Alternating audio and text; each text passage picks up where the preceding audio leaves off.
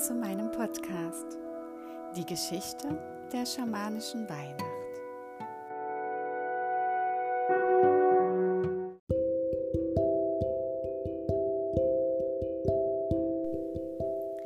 Weihe Nacht. Die exakte astronomische Wintersonnenwende ist der 24. Dezember. Am 21. Dezember erreicht die Sonne ihren tiefsten Stand. Am 22. und 23. Dezember bleibt sie auf diesem tiefsten Stand. Erst am 24. Dezember nimmt sie das erste Mal wieder zu. Das Licht wird geboren. Die Nacht der Wintersonnenwende ist die Weihe Nacht. In dieser hochheiligen Nacht wird das Lichtkind geboren. Die neue Sonne die zu Ostern das große Wunder der Auferstehung der Natur bringen wird.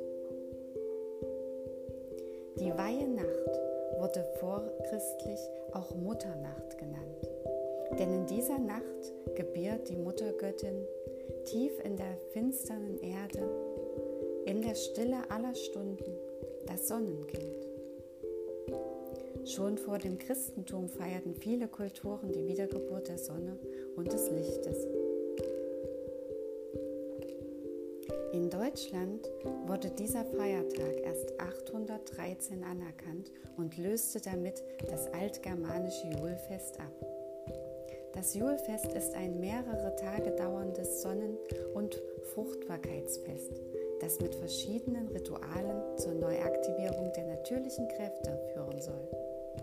Den Höhepunkt der dunklen Zeit bildet Jul, die Mutternacht.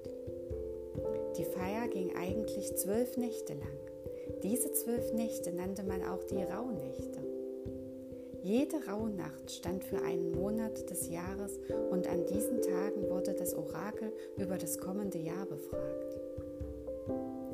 Legenden berichten von Tieren, die der menschlichen Sprache mächtig über die Zukunft erzählen.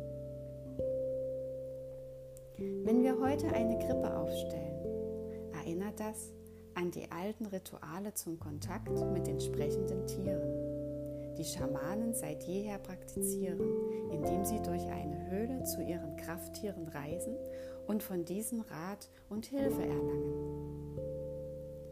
Das Abbrennen von Weihrauch, Myrrhe oder anderen Räucherwerk diente als Schutz bei der schamanischen Reise. Durch das Räuchern werden üble Geister abgewehrt, damit nur die guten Geister dem Schamanen den richtigen Rat geben.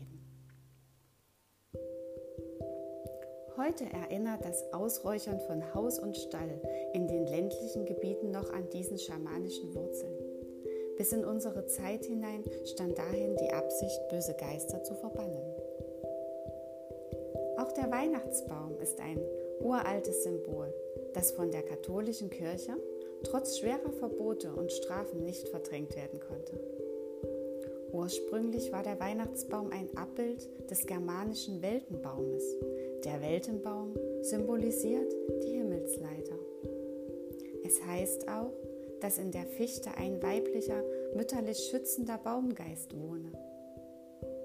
Wenn die Menschen zur Weihe Nacht eine Tanne oder Fichte ins Haus holten, verehrten sie damit auch den mütterlichen Waldschussgeist. Das Schmücken des Baumes war ein Ritual zu Ehren des Weltenbaumes. Der Waldschutzgeist sollte damit gütig gestimmt werden. Manchmal sieht man auf dem geschmückten Christbaum kleine Fliegenpilze. In der schamanischen Kultur unserer Vorfahren war der Fliegenpilz für die Schamanen ein heiliger Pilz.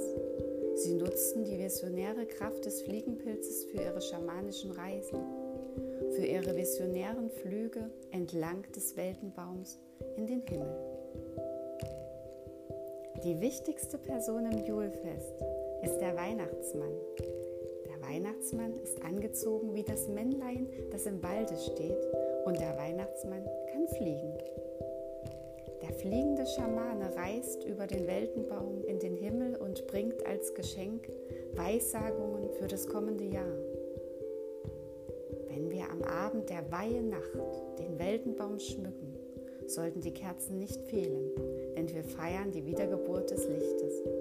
Und unter dem Weltenbaum platzieren wir Geschenke für unsere Lieben, zum Gedanken daran, dass wir an diesem Tag durch die große Mutter beschenkt werden, indem sie uns das Sonnenkind auf die Welt bringt.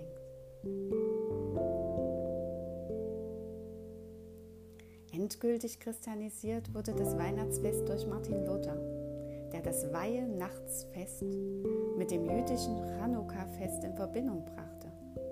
Chanukka bedeutete Weihung und ist ein Lichtfest, das im Dezember gefeiert wird. Martin Luther übersetzte das Wort Chanukka zunächst mit Kirchweihe. Später wurde aus diesem jüdischen Weihe- und Lichterfest die christliche Weihenacht die Nacht der Geburt des Lichtes, die Geburt Christi.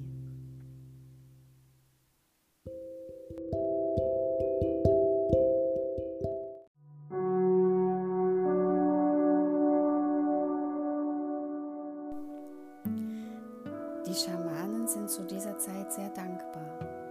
Sie danken den Winden des Südens, große Schlange, danken den Winden des Westens, Mutter Jaguar, wir danken den Winden des Nordens Kolibri, Großmütter und Großväter, die ihr uns vorangegangen seid. Den Winden des Ostens, großer Adler Kondor. Wir danken Mutter Erde, Vater Sonne, Großmutter Mond, die Nation der Sterne und den großen Spirit.